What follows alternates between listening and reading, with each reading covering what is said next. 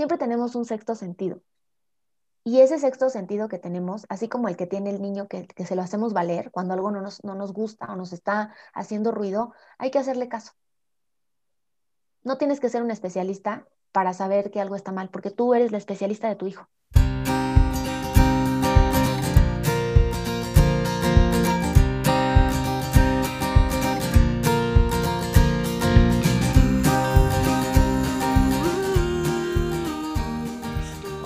Bienvenidos a su podcast Entre Tomas. Yo soy Brenda. Yo soy Abril.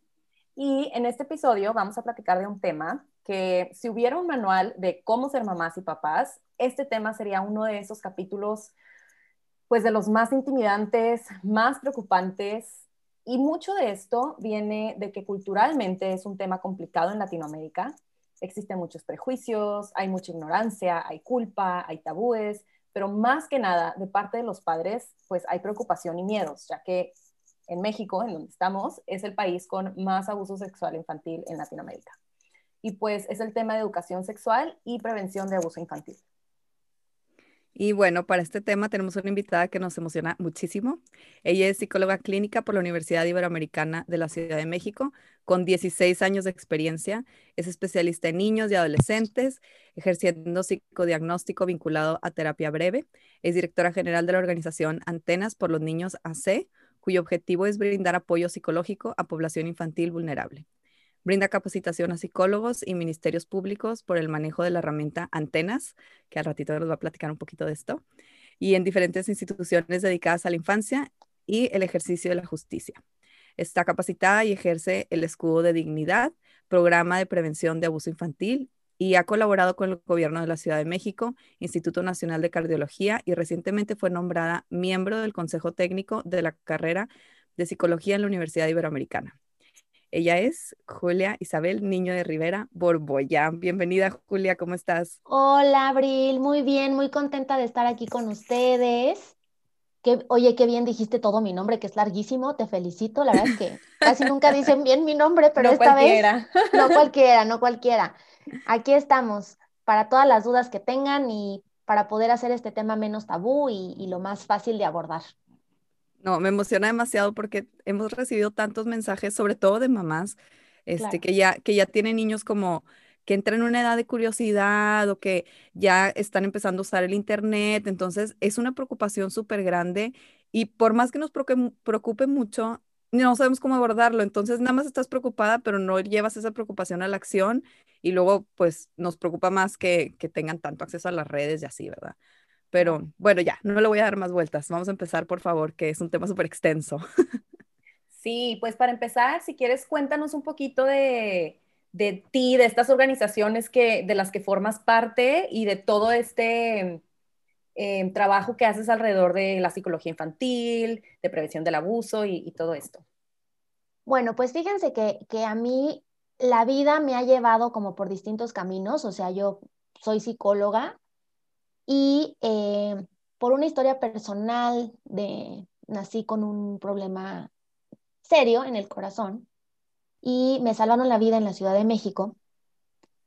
Y nunca, mi, mi mamá nunca eh, supo cómo devolverle este favor, ¿no? A los médicos, a, a, los hospitales de que, pues de que me hayan curado. Entonces, creó Antenas.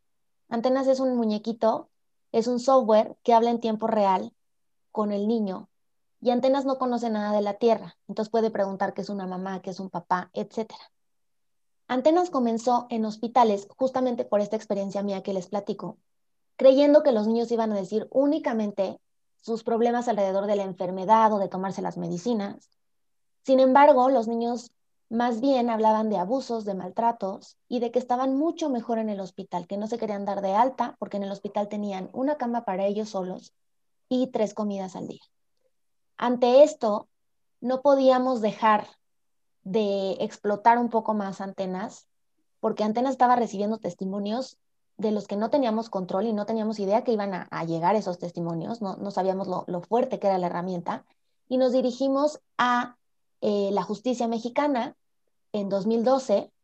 Eh, tuvimos mucha gente que nos ayudó para reformar el Código Penal y para hacer válida esta herramienta como declaración ministerial en la Procuraduría. Esto fue en 2012. A partir de ahí muchos estados de la República, nueve estados de la República y 25 centros tienen la herramienta antenas como una herramienta muy necesaria para la toma de declaración de abuso, sobre todo de abuso sexual infantil. Entonces, sin querer, me metí en el mundo del abuso sexual, eh, en un mundo también donde Antenas está en un hospital para niños con quemadura y los niños dicen que están con, la quemadura porque se portaron mal, sienten que merecen esa quemadura. Entonces estamos hablando de, de una población que bien dice mucha gente los invisibles, que creemos que no se dan cuenta, pero que estamos, estamos haciendo, estamos propiciando la génesis de la delincuencia, ¿no? O sea, si yo, si mi mamá muy normalmente me quema la mano, me la mete al horno cuando me porto mal, pues no va a tener nada de malo que te asalte o te ponga una pistola porque normalizo la violencia, ¿no? A nivel cerebral se normaliza la violencia. Ante estas necesidades, también se creó el programa Escudo de la Dignidad.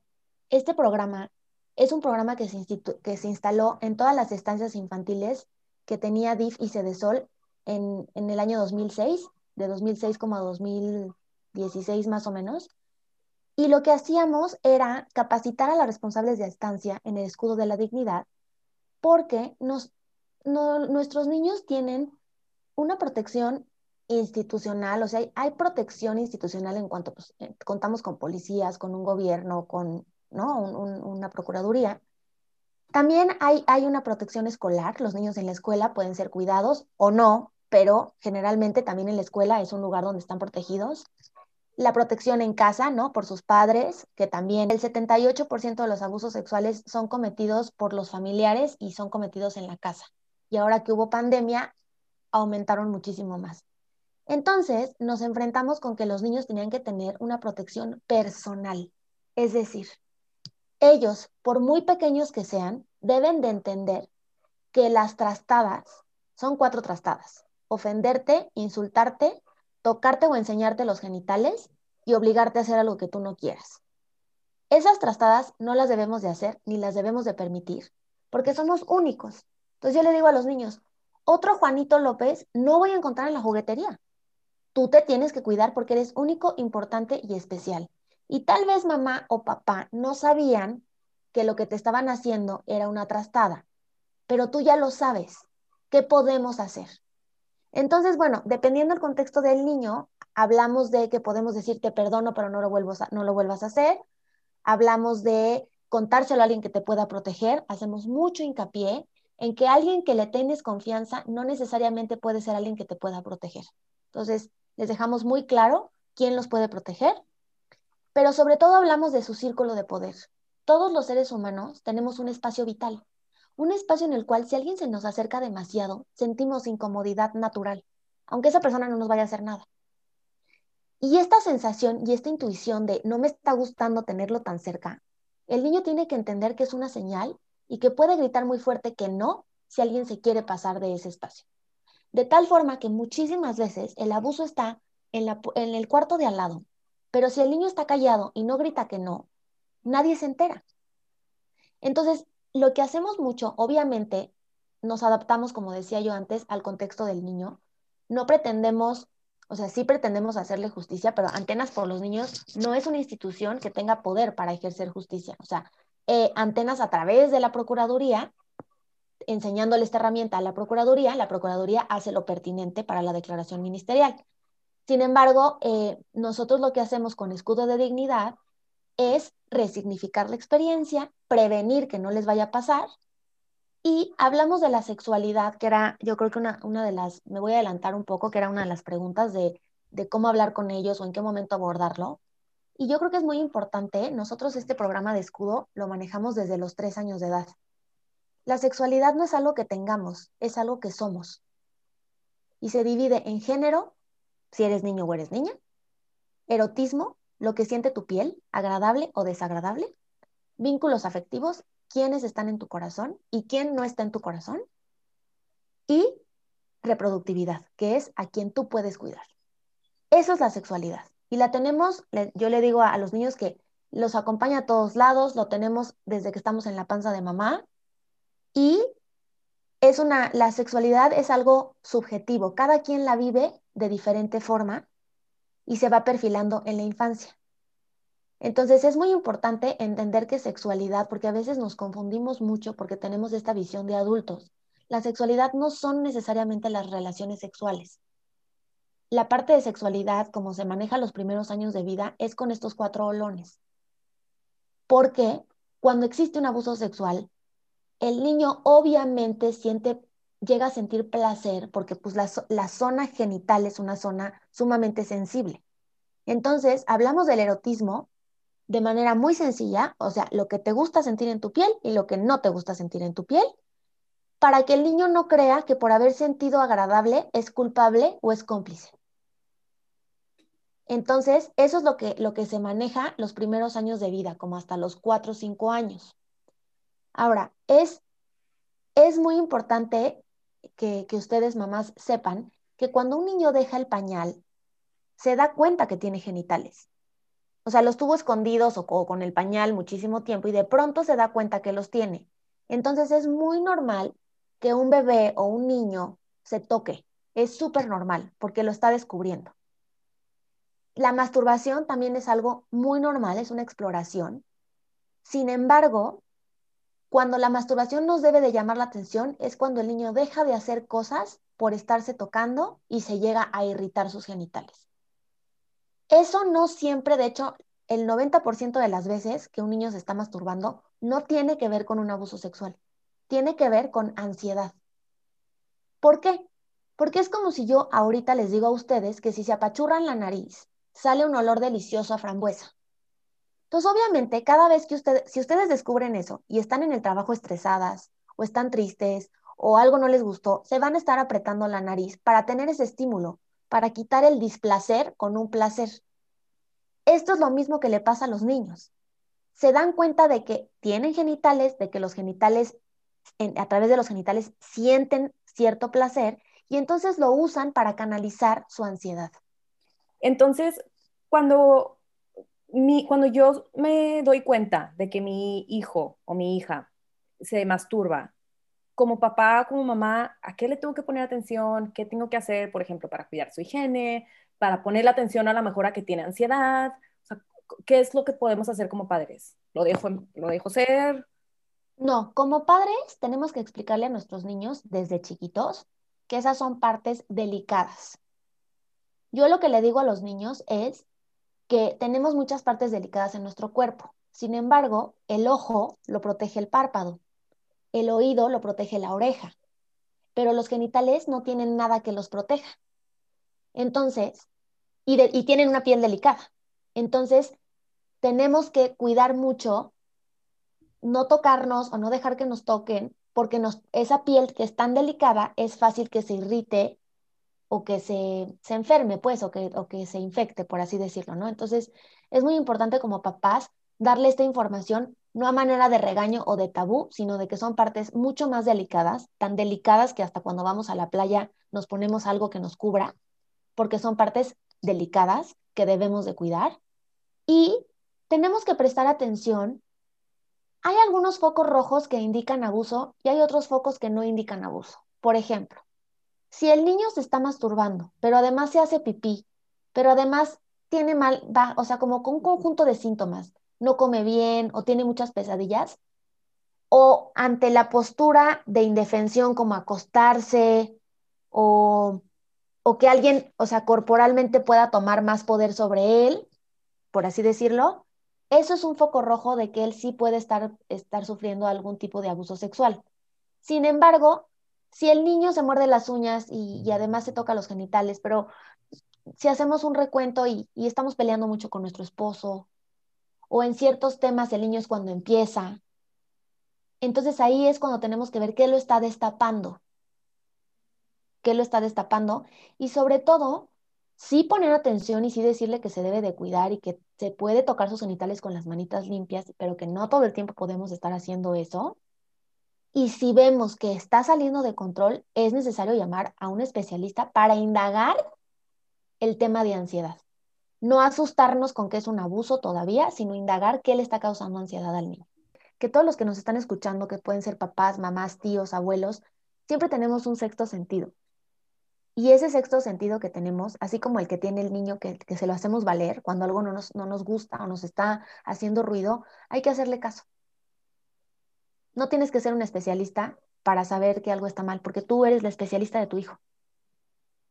Simplemente no asustarse, porque como tú le, como tú reacciones, es como él va a tomar la situación.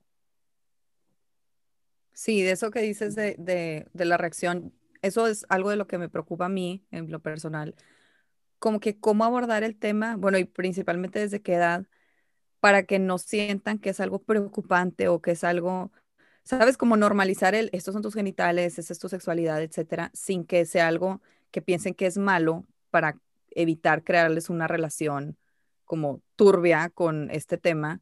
O sea, que sea como algo normal, pero también digo, pues desde qué edad, porque luego no sé si todavía no está listo o ya me entiende, ¿me explico? Mira, tu, tu mismo hijo, los mismos niños van marcando la pauta. Eh, los mismos niños van marcando el tiempo de cuando ya están muy curiosos o cuando están mostrando ciertas conductas sexualizadas. Eh, es muy importante que nosotros mismos sepamos diferenciar. Hay algo, hay algo que pasa mucho eh, y que es normal que le pase a la gente que no es especialista. Los niños no tienen un pensamiento erotizado, no tienen la capacidad de entender un doble sentido si tú le muestras a un niño una imagen que para ti claramente puede ser obscena, el niño no ve eso, el niño ve lo que hay. Entonces es bien importante tomar en cuenta que nosotros como adultos ya tenemos una referencia y un pensamiento erotizado, pero los niños no. Y siempre el tip que yo creo que el tip que se deben de llevar hoy, que es como lo más importante, es siempre preguntar, ¿tú qué crees? Porque luego nos metemos en broncas innecesarias y damos más información de la que damos. Les voy a dar un ejemplo. Un niño le dijo a su papá, papá, ¿cómo se casan los, los delfines? Y el papá sudaba frío. ¡Ah! Los delfines, ¿cómo se casan? Híjole, mijito, bueno, pues el, el, delfín va por el mar y atrás viene la delfina. Y entonces empiezan a interactuar. Ya estaba listo para decirle el, el apareamiento de los delfines. Pero de pronto el hijo lo paró y le dijo, no, papá, ¿se casan con red o con pistola? ¿O cómo es que se casan? Ah. De cazar, cazar, de cazar al delfín, hija, no de cazar, o sea, ¿sabes? Entonces, nosotros siempre tenemos que preguntar, ¿tú qué crees? Porque si ahí, si el papá le hubiera dicho, ¿tú qué crees? Yo creo que con red. Ah, bueno, entonces ya sabemos de qué estamos hablando. Como, como papás, muchas veces estamos muy asustados de no contestarles lo que quieren, de, no darles información, pero el mismo niño marca el ritmo. Yo hablo mucho, esta parte de antenas es tan exitoso porque antenas va marcando el ritmo de lo que el mismo niño le dice. Antenas pregunta, ¿con quién veniste? Con mi mamá y mi papá. Ah, ok, ¿y qué es una mamá? Pero sobre lo que el mismo niño va diciendo, no pone palabras en su boca. Entonces es bien importante que nosotros siempre preguntamos, ¿tú qué crees? Para Santa Claus, para los Reyes Magos, para el ratón, para todo lo que tenemos miedo de tirarles la fantasía, hay que preguntar tú qué crees. Si vemos que está muy curioso, que tiene muchas preguntas, entonces ahí ya estamos listos, ya nos está dando la pauta de qué es lo que quiere saber. Claro. Y en este sentido, como de no adelantarnos a lo que el niño tiene curiosidad o a lo que al niño le toca entender en este momento, ¿cómo puedo, aún sin hacer ese romperle la inocencia, darle las herramientas, enseñarle lo que es un abuso sexual, o a lo mejor no necesariamente qué es un abuso sexual, pero cómo puedo lograr que el niño se proteja sin adelantarme y darle información de más que no necesita saber. Exacto. Lo, más importante es sembrar en nuestros hijos compromiso emocional. El decir, em, sí repetirles, porque pues ellos no lo saben, sí repetirles que son partes privadas, que nadie nos la puede tocar, que nadie nos puede pedir que se las enseñemos y dejar como este compromiso emocional de decir, mi niño, o sea, por ejemplo, tu hijo se llama Pablito, mi Pablito, yo confío en que va a saber perfecto y le va a decir a mamá, porque mamá, las mamás siempre, siempre le creen a sus hijos, siempre le creen a sus hijos. Y, pero tú, aunque yo no esté, tú te puedes proteger. Lo ideal, y aquí me estaría yo vendiendo un poco, lo ideal es darles el taller de escudo de dignidad para que entiendan de una manera a su nivel cuáles son las trastadas pero no darles demasiada información. O sea, el escudo está hecho para, ponemos una película de unos ositos que dura nueve minutos y es una película en donde la osita está muy triste porque Osuba, que significa abuso al revés, jugó con su cuerpo. Pero esta película, si el niño no ha vivido un abuso sexual, te dice que se trata de una osita que estaba triste y que le dieron dulces. No te dice qué pasó. Si un niño ya vivió el abuso, entonces te puede describir un poquito más de cosas. Entonces, el chiste. Sí, está fuertísimo.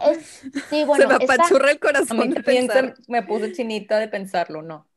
Yo, yo creo que, que hoy en día, sin volvernos paranoicos, pero hoy en día tenemos que estar muy alertas a todas las personas que rodean a nuestros hijos, porque hay mucha gente de la que ni nos imaginamos que puede estar, que puede tener la intención de abusar de nuestros, de nuestros niños. Y entonces simplemente es estar alerta, pero no estar paranoicas. O sea, sí les invito a no tener, no tener tanto miedo, porque más bien lo que tenemos que hacer es comprometer al niño en que va a decir cuando algo le pase, en que mamá siempre le va a creer, en que cuando algo no le guste se pueda retirar de esa situación. Y el mismo niño, ustedes van a ver, los niños son muy perceptivos. Hay gente que, que tiene don con los niños, que luego, luego los niños se van con ellos. Y cuando un niño no se va con alguien o llora o así, no necesariamente es que ese alguien le haya hecho algo, pero puede ser alguien que ellos, ahora sí que vamos a ver como muy esotérica, pero que les, les genere mala vibra. Y es bien importante eh, fomentar en nuestros hijos que saluden, pero si no quieren dar beso, no tienen que dar beso.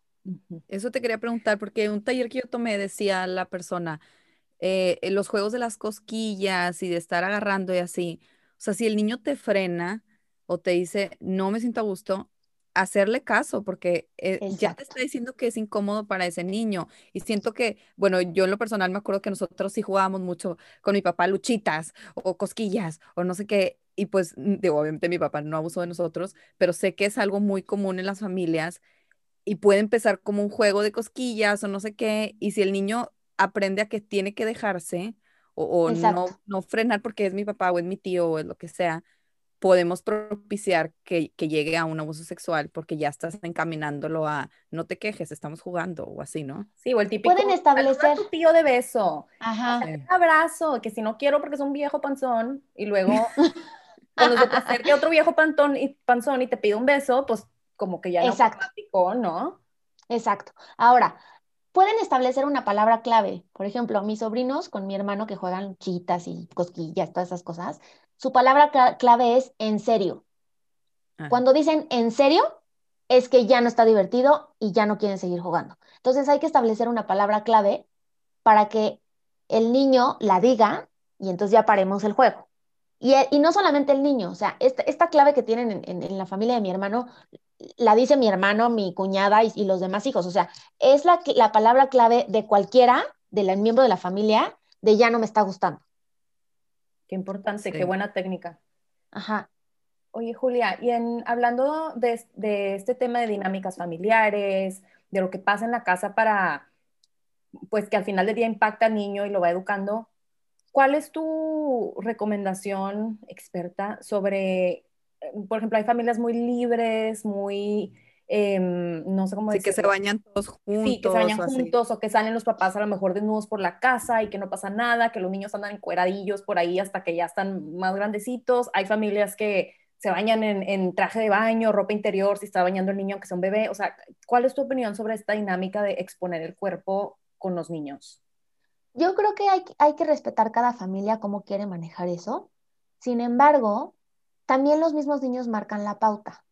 Cuando tú te bañas, tú te puedes bañar con tu hijo, pero en el momento en que tu hijo, por ahí de los cuatro o cinco añitos, ya quiere tocar o experimentar, o que ya tú te estás sintiendo incómoda de bañarte con tu hijo, es el momento de que cada quien se, se bañe por su cuenta. Ese es el momento.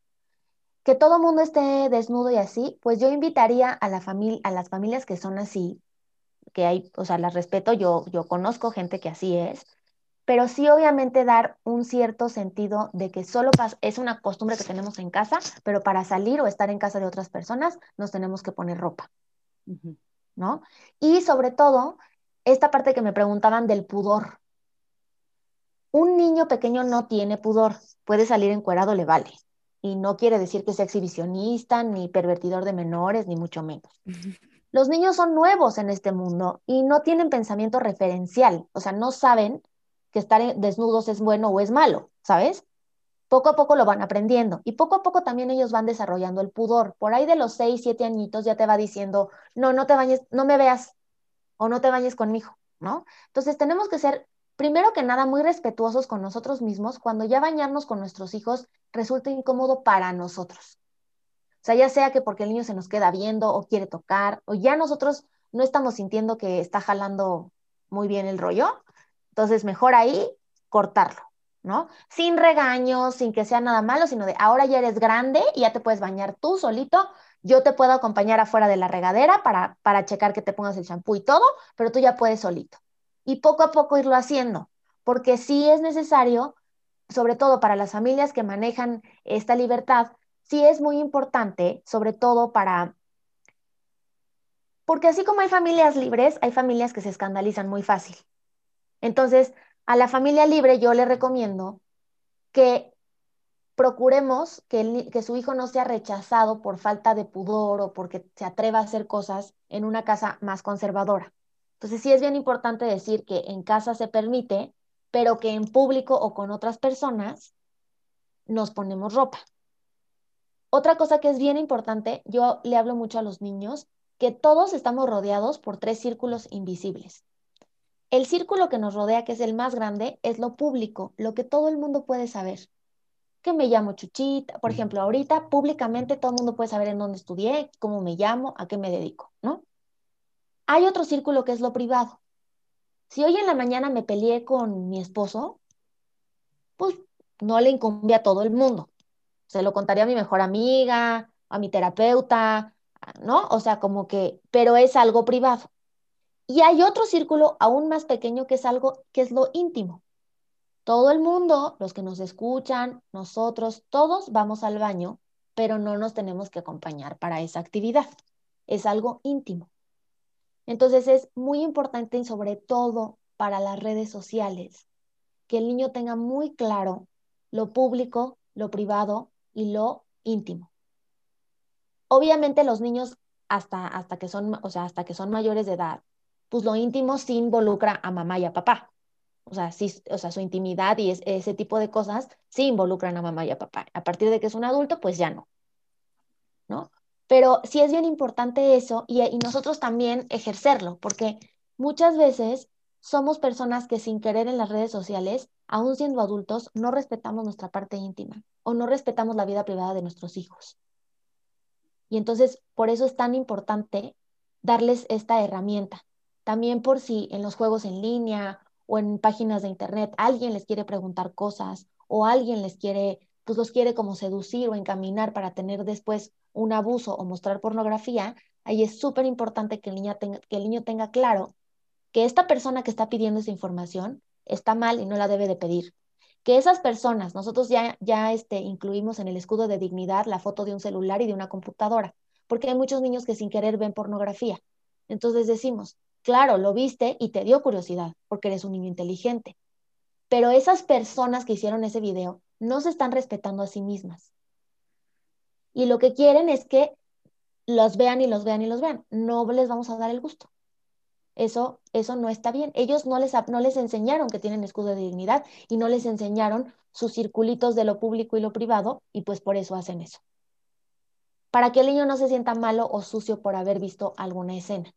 Claro, o sea, le pones la responsabilidad al, al video, a la compu, no que tú andas de curioso, porque luego qué difícil como que, que no, no siento que la, la culpa también. Exacto, exacto. Hay culpa por sentir, hay culpa por tener curiosidad, cuando es algo, como decimos aquí, muy natural, pero que hay que manejarse de una manera delicada. Hay un ejemplo muy bueno que les puedo poner, que es como la sexualidad.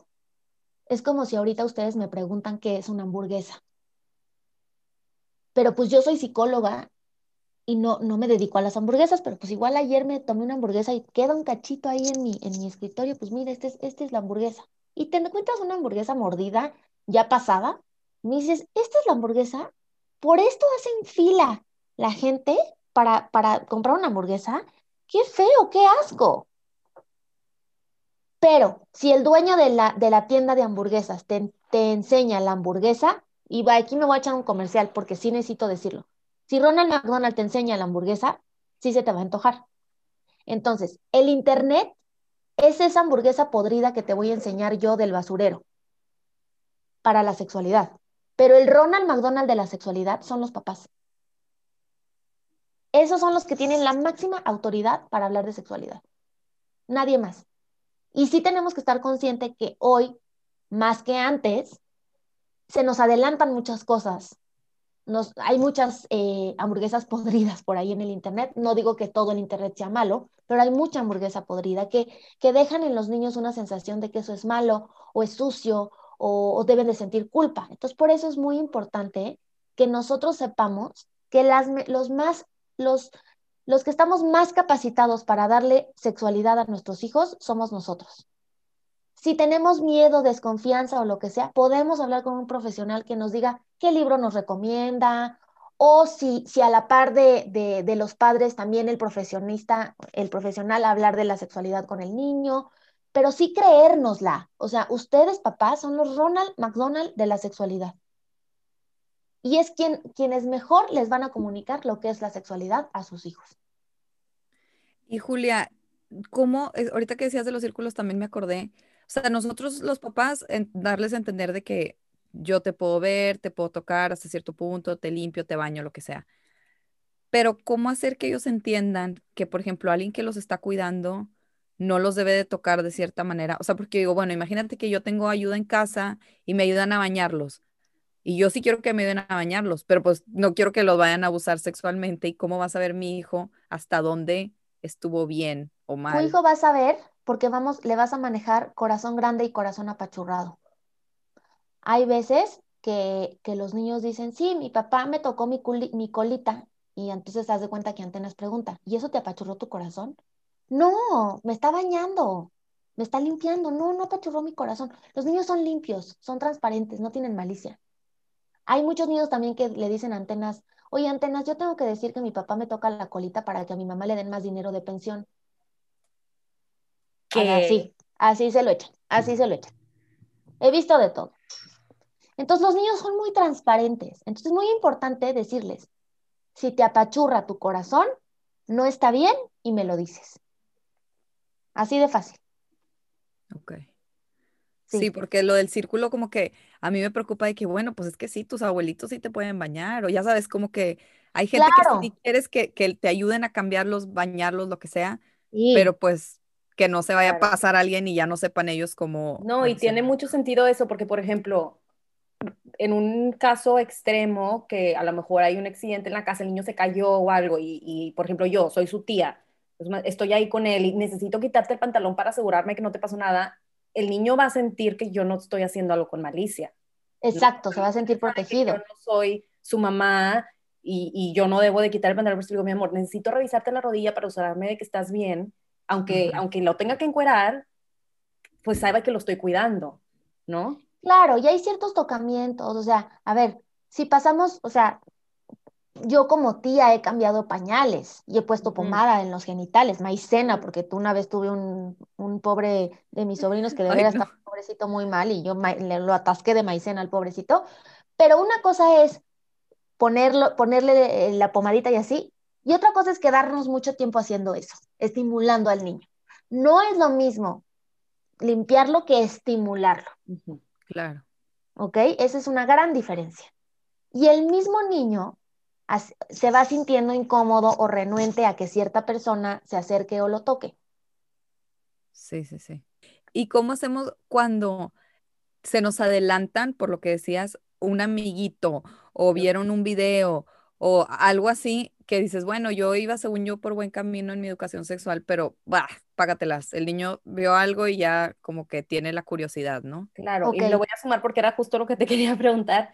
Por ejemplo, si tienen una experiencia de que vamos a jugar al doctor o se empiecen a toquetear con el vecinito, sin malicia a lo mejor, pero como que ya empiezan a tener un acercamiento que, que no estaba en tu plan de educación sexual, ¿no? Exacto. Miren, es normal el juego sexual entre pares, pero no quiere decir que lo podamos permitir. Entonces, ya sea que el niño estaba jugando con su amiguito y los cachaste, o que vio un video, la reacción tiene que ser muy tranquila. Mi amor, yo entiendo, claro, nos da curiosidad, las pompitas de la otra persona, nos da curiosidad esto que vimos en la tele, pero no debemos hacerlo porque nuestro cuerpo es privado, el cuerpo de cada quien es privado, el cuerpo de tu amigo y el cuerpo tuyo es privado y el de todas las personas. Entonces yo entiendo, claro, yo entiendo que tú querías este, ver qué, qué, qué, pasaba, que fueras curioso. Uy, eres un niño muy listo, porque los niños listos son curiosos, pero hay que cuidar qué cosas vemos, ¿ok? Entonces, a ver, cuéntame qué viste, pero no a manera de interrogatorio o de qué viste, cómo lo viste. No nos asustemos, porque como nosotros le vendamos esta información a los niños, la van a comprar. Si se lo vendemos con ansiedad, con, con interrogatorio eh, y con enojo, el niño entonces se va a retraer y ya no nos va a decir nada. Lo va a ver malo toda la vida y vamos a conseguir el efecto contrario al que queremos. Entonces, sí es muy importante que nosotros normalicemos al principio la conducta, validemos la curiosidad, validemos para luego meter la disciplina. Yo entiendo, te dio curiosidad, pero eso no lo hacemos. Esos videos no se deben de ver. Esas personas no están respetando su privacidad y nosotros no los vamos a estar viendo, porque es lo que ellos quieren. Entonces, aquí va a haber, para que no vuelva a salir esos videos, va a haber un candadito, etcétera. Pero tratar de reaccionar lindas para que el niño se abra más, si nosotros nos vemos demasiado duros o demasiado inquisitivos, el niño no se va a abrir con nosotros. Sí, le empiezas a atrofiar la relación que tiene con su cuerpo, a lo mejor ya se siente culpable o, con, ver cosas y ya empiezas una bola de nieve, ¿no? Exacto, que no es necesaria. Sí, Ay, no, wow, demasiadas herramientas. Estoy tipo, mi cabeza está dando vueltas de que, ah, no me quiero atrasar en todo lo que le tengo que enseñar.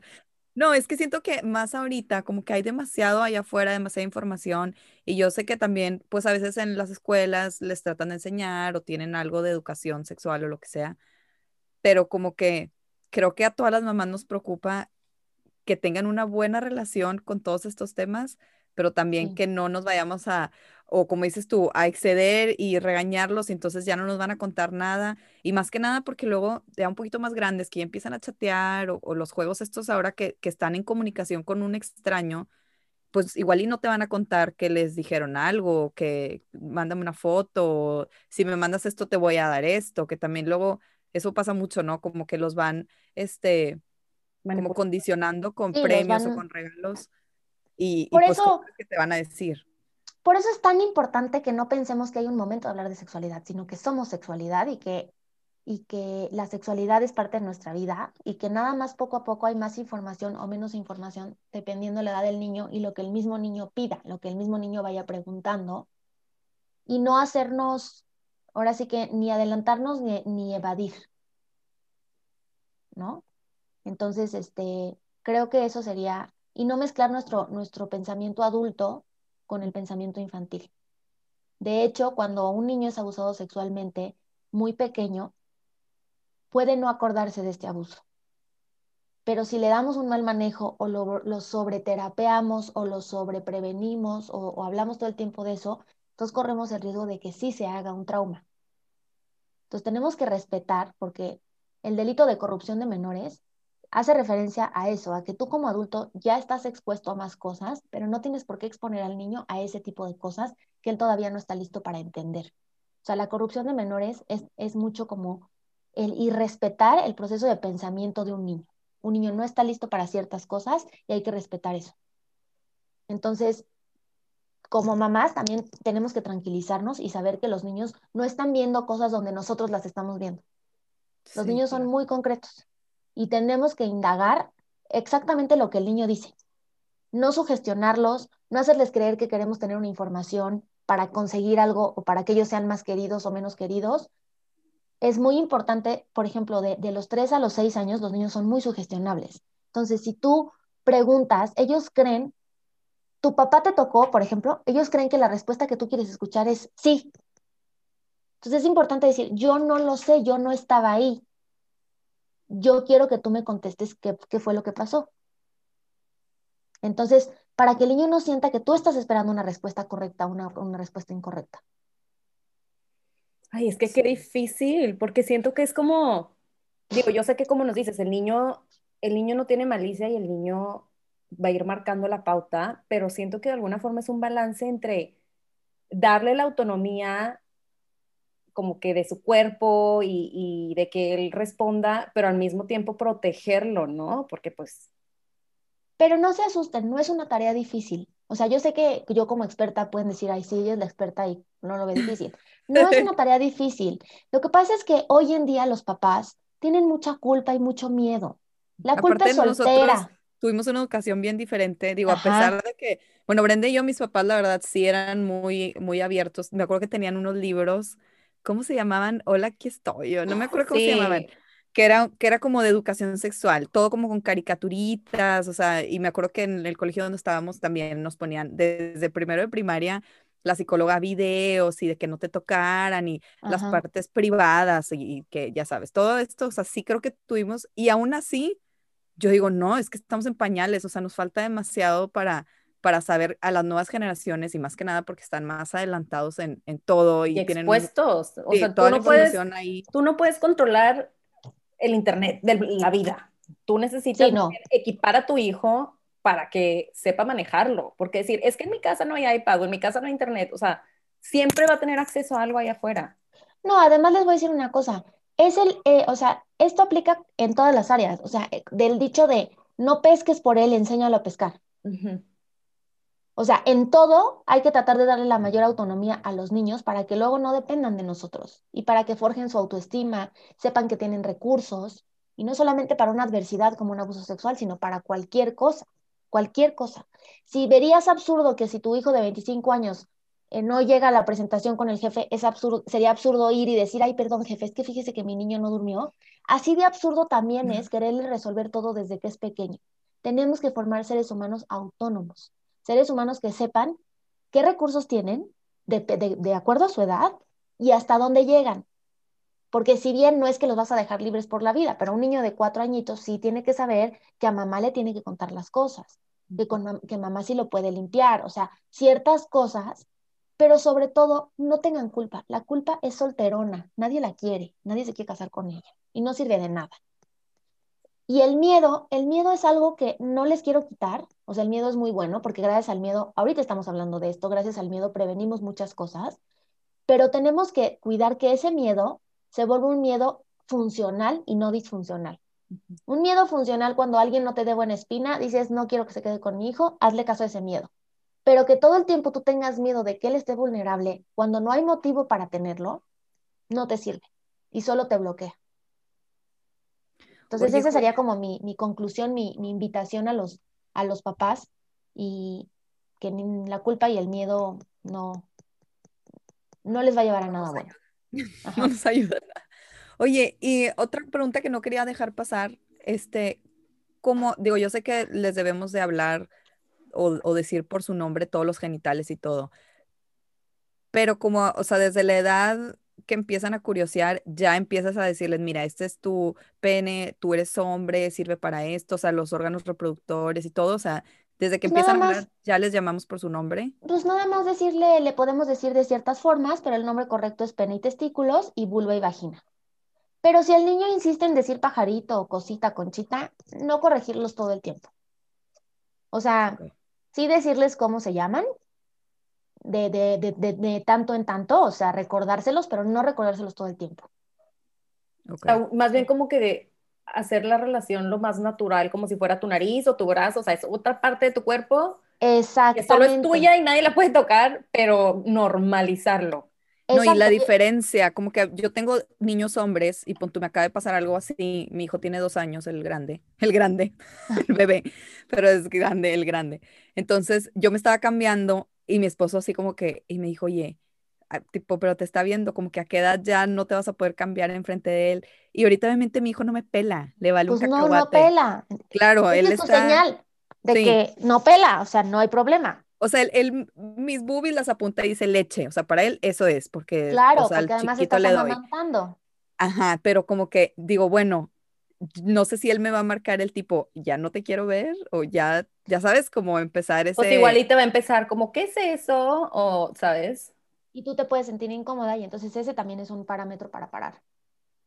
Sí. Pero sí, sobre todo los niños que todo el tiempo van al baño con nosotros de que, ay, mijito, ya salte. Ajá. Por favor. Sí. sí. Ay, qué risa. Pero padrísimo, Julia, todo lo que nos dijiste, o sea, necesito hacer una lista de todos estos tips y aprender más. Cuéntanos un poquito más del taller ese que decías, suena, padrísimo. Pues mira, el taller de escudo de dignidad lo que hacemos es certificar a profesionales para que lo puedan impartir a niños chiquitos, bueno, a los niños, y cuidamos mucho que, que, se, que se dé el taller en rangos de edad similares, o sea, nunca ponemos un niño de 8 con uno de 11, por ejemplo, siempre tenemos este, por lo menos este, 6, 7 y 8 de cuenta un grupo, o sea, para el mismo grupo de edad, misma curiosidad, y es un programa que nos ayuda tanto a prevenir el abuso, si ya fue abusado el niño, o sea, reestructurarlo, sanarlo, y también este, para detectar si está habiendo algún tipo de abuso. Pero igual, el lenguaje, los dibujos, todo lo que les enseñamos es este, de manera muy amable. Como dices tú ahorita, por ejemplo, tenemos un cuadernito de trabajo, hablamos de que somos únicos, que tenemos dignidad, que es el respeto que merecemos solo por ser personas. Y también hablamos de eh, la sexualidad, de los salones de la sexualidad, lo que nos gusta o no nos gusta sentir en nuestra piel, empoderamos al niño a que él, si necesita ayuda, la pida, que sepa que no, no, no hay problema, no lo van a regañar. Y como estábamos hablando ahorita de las partes del cuerpo, tenemos una lámina de una niña y un niño desnudos y empezamos primero con los dos tienen cabello, los dos tienen boca, los dos tienen brazo, o sea, empezamos con otras partes del cuerpo y los dos tienen genitales, pero los de la niña no son iguales. En eso se diferencian. Y entonces hacemos como todo este taller que es, es rápido, o sea, damos primero una plática para papás, para que los papás conozcan el material que se les va a dar a sus hijos y la información que se les va a manejar. Después tenemos de preferencia dos sesiones con los niños de 45 minutos y de preferencia separados de día para que puedan procesar la información. Y ya, después de que toman el taller, se llevan su cuadernito de trabajo, damos retroalimentación a los padres en individual por si vimos algún foco rojo o algo que tuviéramos que tener cuidado y se llevan un imán para el refrigerador de su casa porque en su casa ya no va a haber trastadas, se llevan un, este, una credencial de inspector de trastadas, que esto es comprometerlos emocionalmente con no aceptar trastadas, pero tampoco hacerlas. Qué padre las trastadas y antenas y quiero tener. Sí, tenemos muchas cosas. herramientas en mi casa. Se vuelve mucho más amigable. Sí, la verdad que sí. No, aparte es ponerte al nivel del niño, o sea, nosotros, nuestro cerebro anda ya en otro planeta y ellos, todo es tan simple y lo ven con los ojos tan transparentes que creo que como pon tú este del muñequito, yo me acuerdo también una herramienta que me habían dicho que era como para que se diera, para que tú te dieras cuenta de sus emociones, entonces era para que ellos jugaran como el, el role play de que, ay, eh, en la escuela le pegaron y luego jugaban, ya sabes, no sé, con dos peluchitos de que, ay, me estás pegando. Entonces, chance, tú podías decir, ah, tal vez en la escuela está viendo que un niño le pega al otro niño, o tal vez le están pegando a él en la escuela. Ya sabes, como herramientas de que ellos pongan en otro, proyecten en otros muñequitos o en un peluche o algo, y así sus emociones, siento que cuando se las quitan, o sea, cuando no las hacen propias, pueden explayarse más y tú te puedes dar cuenta de que algo esté pasando, ¿no? Claro, exacto, exactamente. Qué padre, Julia. Pues muchísimas gracias por esta entrevista. Estamos no, bien de nada. Siento que hay mil temas aquí que después podríamos volver a platicar. Y puedes compartir también tus redes, porfis, para que te puedan seguir. Claro que sí. Eh, estamos en Instagram. Eh, Escudo de la Dignidad es uno. Así todo junto. Escudo de la Dignidad. No, perdón, Escudo de Dignidad en Instagram, Grupo Julia Borboya y Antenas Antenópolis. Y en Facebook hay una, fan, una fanpage que es Antenas por los Niños AC, Escudo de la Dignidad y Grupo Julia Borboya, igual en, en, Facebook y en, Instagram. Y cualquier cosa me pueden, me pueden escribir a juli arroba juliaborboya.com. Ok, súper bien. Como quiera, nosotros ponemos esta información en la información del capítulo para si quieren tomar el taller, eh, saber más, conocer o, denunciar algo que esté pasando.